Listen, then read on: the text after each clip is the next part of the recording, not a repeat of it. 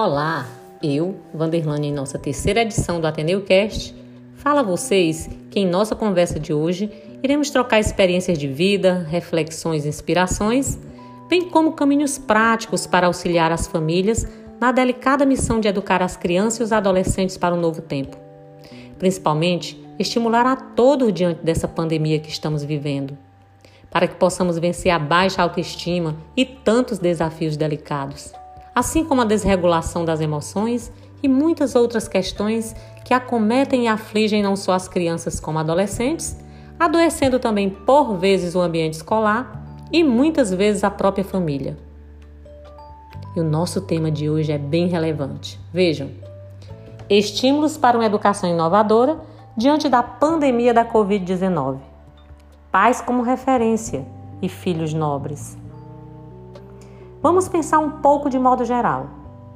A sociedade vem abraçando cada vez mais uma cultura de violência. Como assim?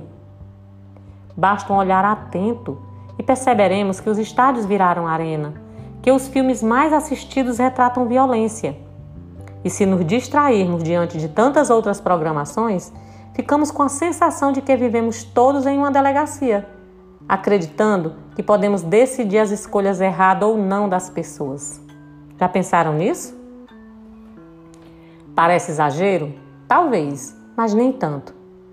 Observe também os games, que são mais consumidos, as programações de cinema, e ficará fácil perceber como a violência nas suas mais diferentes versões está tão presente em nosso dia a dia. Diante disso, não é incomum observar pais e mães que, na melhor intenção possível, acabam confundindo o prazer e a felicidade no entorno familiar. Afinal de contas, qual a diferença entre prazer e felicidade? Simples.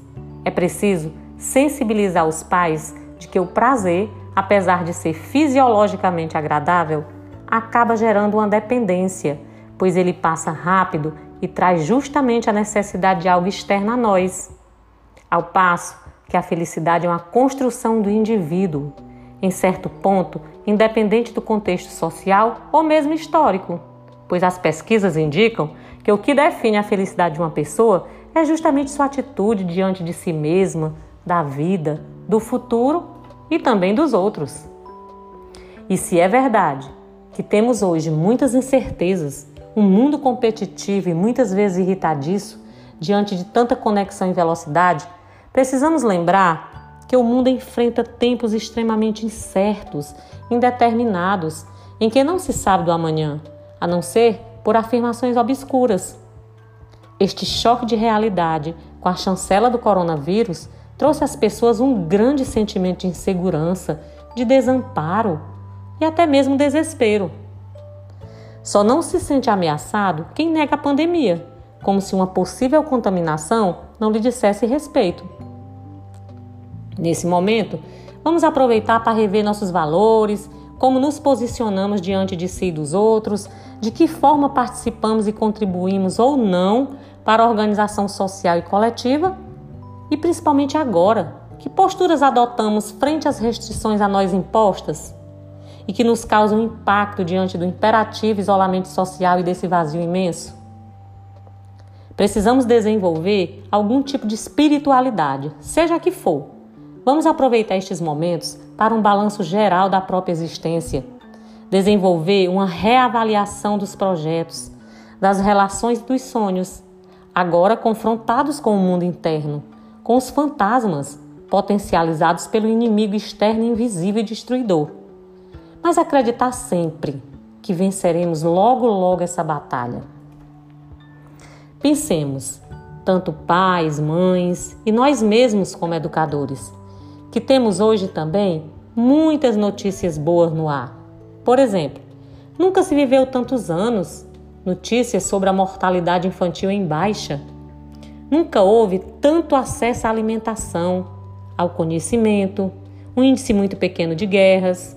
Nunca tivemos tantas liberdades, informações e tantas oportunidades.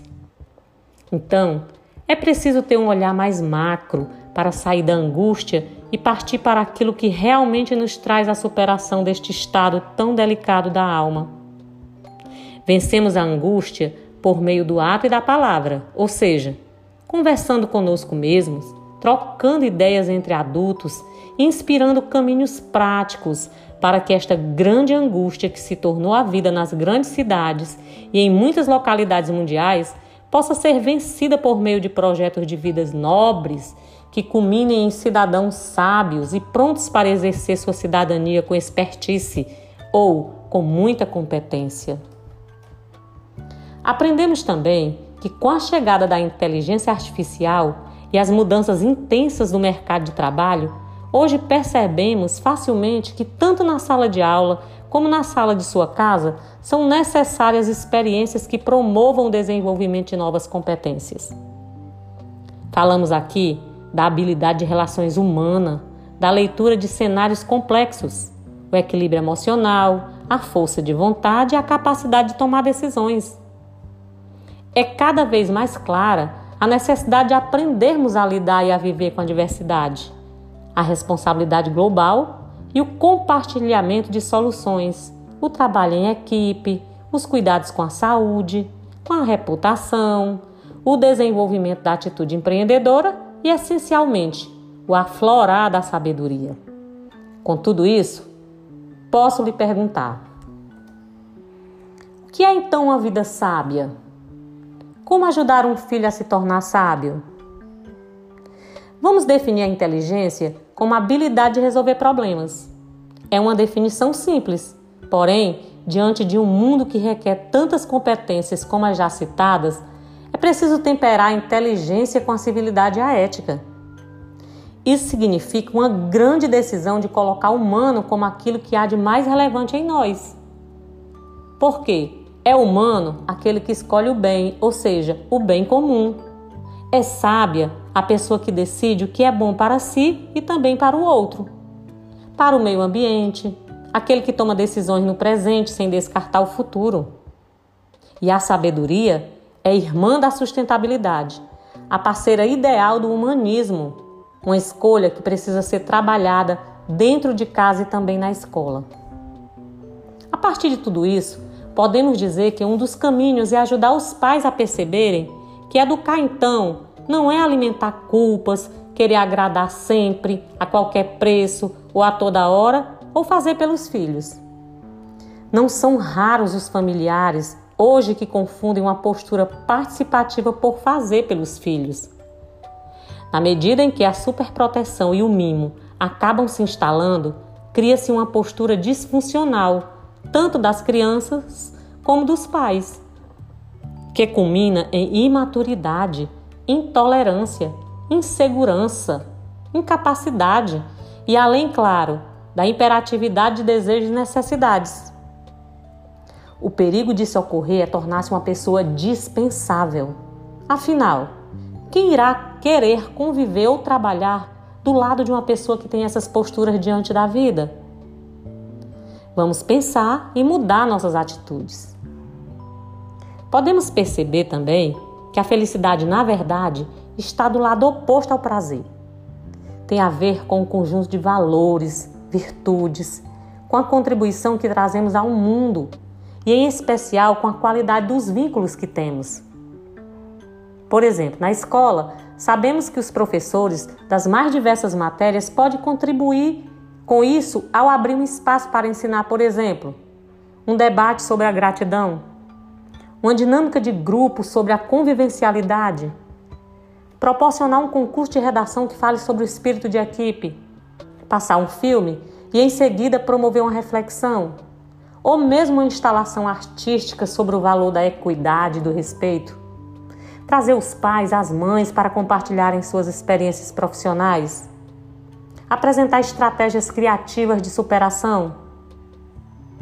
Mas entendam, tudo isso são estímulos que fortificam os princípios e conceitos de que as famílias educam e as escolas ensinam. Existem muitas maneiras de inspirar, de motivar e ensinar, tanto na família como na escola. Na escola, as matérias escolares, os itinerários formativos hoje precisam ir além da inteligência e buscar sabedoria. E na escola presencial ou EAD ou através de videoaulas, serão apresentados caminhos práticos para que a escola se transforme não num lugar, num destino final, mas sim numa ponte para a construção de um mundo melhor para todos. Acreditem nisso e sigam os estímulos para uma educação inovadora. Assim, se tornarão pais como referência e terão filhos nobres.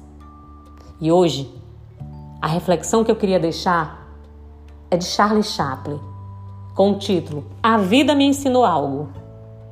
Fazer de conta que tudo está bem quando isso não é verdade, para que eu possa acreditar que tudo vai mudar. Calar-me para ouvir, aprender com meus erros, afinal, eu posso ser sempre melhor.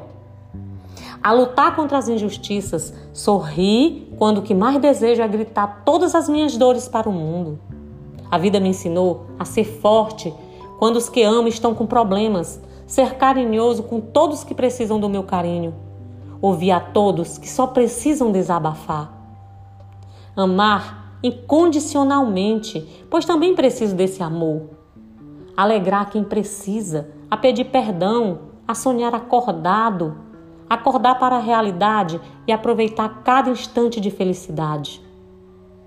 A vida me ensinou também a chorar de saudade, sem vergonha de desmontar.